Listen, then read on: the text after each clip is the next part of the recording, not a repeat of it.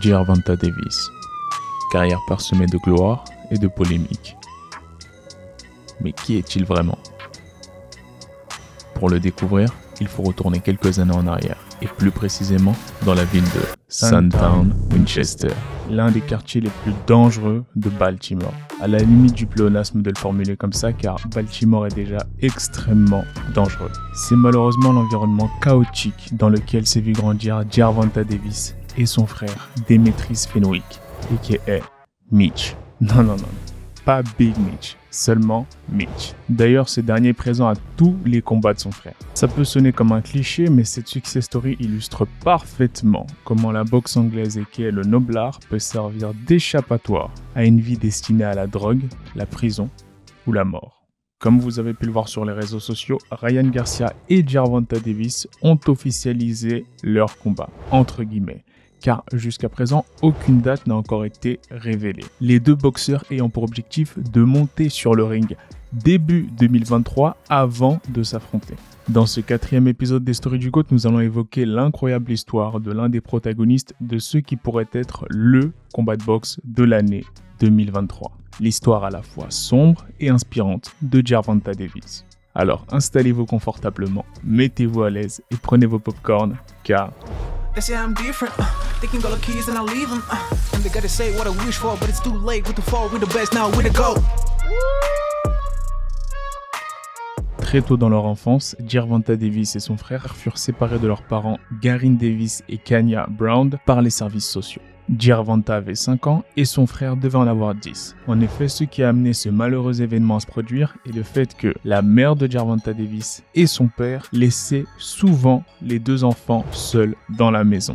Ils étaient sévèrement accros à la cocaïne et furent emprisonnés à cause de la drogue. Pour celles et ceux qui sont adeptes de séries comme Power, BMF ou encore Snowfall, vous avez pu voir que dans les années 80 jusqu'à aujourd'hui, la cocaïne et le crack font des ravages dans certains quartiers des États-Unis. À partir de ce moment-là, Gervonta Davis et son frère ont navigué de foyer d'accueil en foyer d'accueil. Et je ne vais pas vous mentir, vous l'aurez compris, ce fut un moment extrêmement difficile pour les frères Davis. Personnes qui les acceptaient en famille d'accueil ne voyaient en réalité que l'argent que la prise en charge de ces enfants pouvait leur apporter. Du coup, les parents d'accueil n'hésitaient pas à se servir des enfants comme des serviteurs. Très tôt le matin pour aller sortir la poubelle, effectuer telle ou telle tâche ménagère sans accorder une seule once d'affection. Une éducation presque militaire, vous me direz. Et encore, à l'armée, a une certaine fraternité. Il faut savoir que des deux frères, le plus apprécié par la famille d'accueil était Démétris, car c'était le moins turbulent. Girvanta, quant à lui, était vu comme le petit démon. Et pour le coup, c'est ne pas se tromper car ce traitement, cette éducation à la dure a transformé le jeune Gervonta en un petit monstre qui se battait constamment à l'école et dans la rue.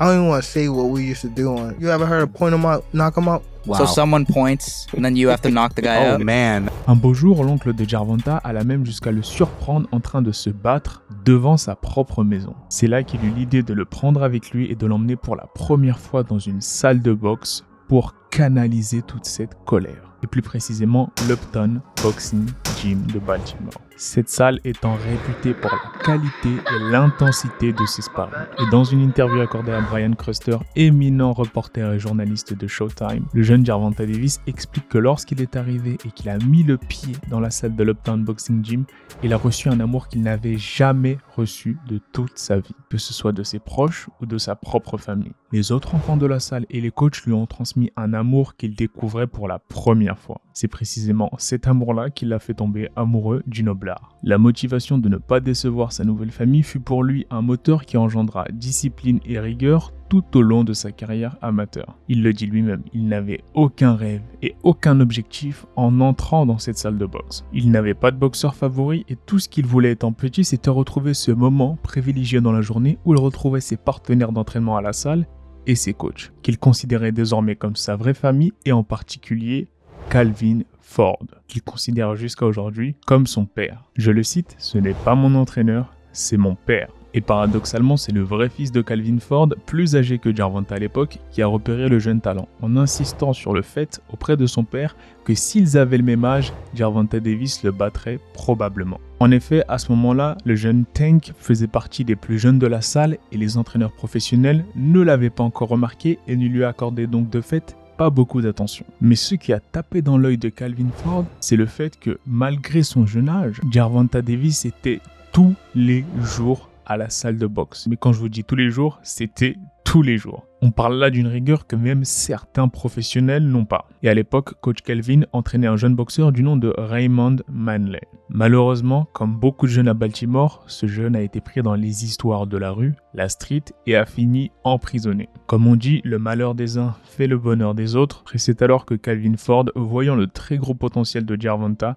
a commencé à s'occuper exclusivement de ce dernier en mettant tous ses espoirs pour que ce dernier devienne la prochaine superstar de la boxe. Dès l'âge de 10 ans, le rat des gyms que représentait Jarvanta Davis prenait déjà l'avion pour voyager d'état en état aux États-Unis et enchaîner les tournois amateurs. Ce qui est fascinant, c'est que de voyager si tôt pour un jeune garçon a tendance parfois à déconnecter ce dernier de la mission principale à savoir gagner. Or, le jeune Jarvanta, lui, était toujours focus sur sa mission et savait que ce n'était que du business. L'alchimie entre Ford et Davis fut telle que ce dernier engrangea un impressionnant palmarès amateur de 206 victoires pour seulement 13 défaites? Et là, on peut comprendre que derrière tous ces tatouages, derrière cette culture hip-hop un peu gangsta, se cache un boxeur avec un pedigree amateur remarquable. Juste après avoir remporté les Golden Gloves, tournoi amateur national prestigieux aux États-Unis, Gervonta Davis a voulu passer pro à l'âge de seulement 18 ans.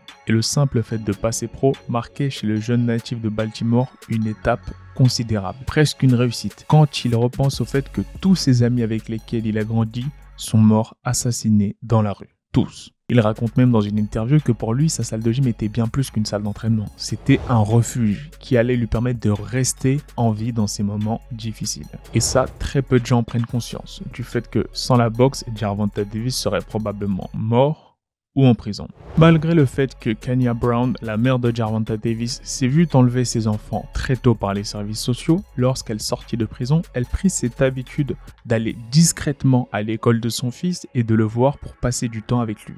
Conserver ce lien, certes fragile, mais très important pour une mère et son fils. D'ailleurs, Jarvanta Davis parfois s'échappait quelques temps, quelques minutes, avec sa mère pour aller manger une glace ou autre avant de revenir à l'école. Aujourd'hui, cette dernière assiste à tous les combats de son fils. Et après une longue cure de désintoxication, elle a avoué que son fils a été une grande source d'inspiration dans son chemin vers la rédemption. Le jeune Tank a utilisé toutes ces épreuves comme une motivation et non comme une excuse, comme l'ont fait la majorité des jeunes de son âge qui malheureusement trouvent la mort ou la prison dans les rues de Baltimore. Dès le commencement de sa carrière professionnelle, celui que l'on surnomme Tank a enchaîné KO sur KO, une démolition successive de tous ses adversaires. Et là où on pourrait penser que l'arme la plus létale, la plus destructrice de Jarvanta Davis est sa puissance de KO, le coach Calvin Ford insiste bien sur le fait que c'est son fight IQ, son intelligence de combat. Coach Calvin aime d'ailleurs dire, je le cite, lorsque Jarvanta monte sur le ring,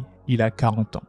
Car ça fait tellement longtemps qu'il pratique ce sport qu'il a acquis une expérience impressionnante. Et il lui arrive même parfois d'être un peu trop à l'aise sur le ring. Une précocité remarquable. Et l'on peut dire ce que l'on veut sur Mayweather Promotions, qui est l'écurie promotionnelle de Jarvante Davis, qui est aussi actuellement en très mauvais termes avec son combattant star. Cependant, au début de sa carrière professionnelle, Jarvante Davis a bien eu raison de leur faire confiance. Car Leonard Ellerbe, CEO de Mayweather Promotions, ainsi que Floyd Mayweather ont fait le choix alors qu'ils n'avaient seulement que 22 ans de propulser le jeune poulain face à José Pedraza pour son premier titre mondial. Alors attention, je vous vois venir, je ne parle pas du Pedraza actuel, mais bien du Pedraza qui était à son prime. 27 ans, invaincu en 22 combats. Là où beaucoup de personnes ont douté de cette décision de Mayweather Promotions de le propulser si rapidement pour un titre mondial afin de marquer l'histoire de devenir le plus jeune champion de la boxe, jugeant qu'il était beaucoup trop tôt pour le jeune Gervonta de s'attaquer à un tel challenge, Gervonta lui-même se souvient de la sensation qu'il a ressentie avant même d'entrer sur le ring. Il a tiré le rideau juste avant de se lancer et a entendu toutes les personnes crier. Il était complètement sous le choc. Il a de suite refermé le rideau en se demandant s'il était prêt pour ce moment. C'est vous dire, avec tout ce matraquage médiatique sur le fait qu'il n'était pas prêt, le doute résidait dans son esprit jusqu'au dernier moment. Mais il a saisi son courage à deux mains, a effectué son entrée, et la suite est historique. Champion du monde IBF des super plumes après un crochet droit dont José Pedraza n'a jamais pu récupérer. Dès lors, Floyd Mayweather a prononcé des mots qui sont restés ancrés dans l'histoire de la boxe, mais surtout dans l'esprit du jeune Gervonta. Is this the future of boxing? Absolutely. Ce moment-là fut la confirmation pour Floyd Mayweather, très émotionnel à la remise du titre IBF à son poulain, que ce dernier était The Real Deal. Une vraie pépite. Il prit donc la décision assez originale, folle pour certains, mais avec Floyd Mayweather et les Doghouse, sparring interminable. On a l'habitude de faire passer tous les boxeurs qui signaient dans la même catégorie que Gervonta Davis chez Mayweather Promotion en sparring avec le jeune Tank. Il les a tous dominés un par un. C'était entre guillemets celui qui testait les nouvelles signatures chez les super plumes de Mayweather Promotions. Mais comme toutes les success stories, il y a des hauts et il y a des bas. Et Gervonta Davis perdit malheureusement sa ceinture sur la balance. En effet, au moment où il devait défendre son titre face à Fonseca, il n'a pas réussi à atteindre la limite des super plumes à la pesée. Son titre lui a été retiré et a été mis vacant. Et ça arrive souvent, hein, que les boxeurs ou les combattants un peu trop forts perdent leur ceinture tout seuls. David Benavides, John Jones et j'en passe. Étant très fort mentalement de par son expérience passée que vous connaissez déjà, il en faut plus pour abattre un Gervonta Davis. Et cela ne lui a pas empêché d'obtenir la victoire et d'obtenir surtout une autre chance pour un titre mondial. Cette fois-ci pour le titre WBA des Super Plumes face à Quellar. Et là, Tank n'a laissé aucune place au doute en faisant le poids et en stoppant son adversaire. Ce qui fait de lui un champion du monde pour la deuxième fois dans cette catégorie. Même s'il y a toujours cette étiquette à chaque combat de Jarvanta désormais de savoir s'il va faire le poids non. Depuis ce combat, Gervonta Davis n'a cessé d'impressionner sur le ring, en faisant tomber la majorité de ses adversaires, allant même jusqu'à défier la logique des catégories de poids pour monter de deux catégories et faire tomber le très dangereux Mario Barrios, coaché par Virgil Hunter. Aujourd'hui, Tank semble inarrêtable et n'avoir aucune peur si ce n'est la phobie de prendre l'avion après avoir survécu au décollage raté d'un jet privé événement marquant qui a traumatisé l'Américain au point que ce dernier en vienne à dire qu'il ne prendra plus jamais l'avion mais seulement les bus et les trains pour se déplacer à ses combats. La force mentale et le tempérament sans relâche de Gervonta Davis lui ont permis d'atteindre les sommets de son art. Cependant, une interrogation subsiste. Faisant partie des Four Kings, les quatre rois de cette catégorie lightweight entre guillemets, peut-il faire tomber les trois autres rois? Dave Haney, Ryan Garcia, Teofimo Lopez, même s'il est monté dans la catégorie d'au-dessus, et j'en ajoute un que je considère comme étant le plus dangereux, Shakur Stevenson. Nous aurons un bout de réponse en 2023 puisque j'en viens enfin à son prochain combat contre Garcia, mais pas Ryan Garcia, Hector Luis Garcia, ancien Olympien qui nous vient de République dominicaine, invaincu et qui a tout récemment fait tomber le très prometteur Chris Primetime Colbert. Vous l'aurez compris, ça va être un combat très dangereux pour le jeune Gervonta Davis, plus que ce que la majorité peut penser, selon moi, car il n'aura pas le droit à l'erreur s'il veut prendre part à ce méga fight face à King Ryan en 2023. On arrive à la fin de cet épisode des Stories du GOAT qui a pu mettre en lumière un boxeur très polarisant malgré son talent indéniable. Et j'espère avoir réussi à vous démontrer comment un sport connoté comme étant très difficile, risqué, où les gens mettent leur vie en jeu, peut parfois, dans un contexte encore plus compliqué comme la jeunesse de Baltimore, sauver des vies et notamment la vie de jeunes dont le destin est parfois déjà tracé. N'hésitez pas, si vous êtes un sportif, athlète, combattant, pro ou amateur, à prendre votre post-workout Others avec le lien affilié en description. Ça va vous aider à performer et ça va nous aider à continuer les vidéos. Et sur ce, n'oubliez pas de liker la vidéo, c'est très important de commenter le ou la combattante que vous voulez qu'on évoque dans le prochain épisode des Stories du GOAT. Et enfin, abonnez-vous pour le Road to 50k. Sur ce, je vous dis peace les GOAT.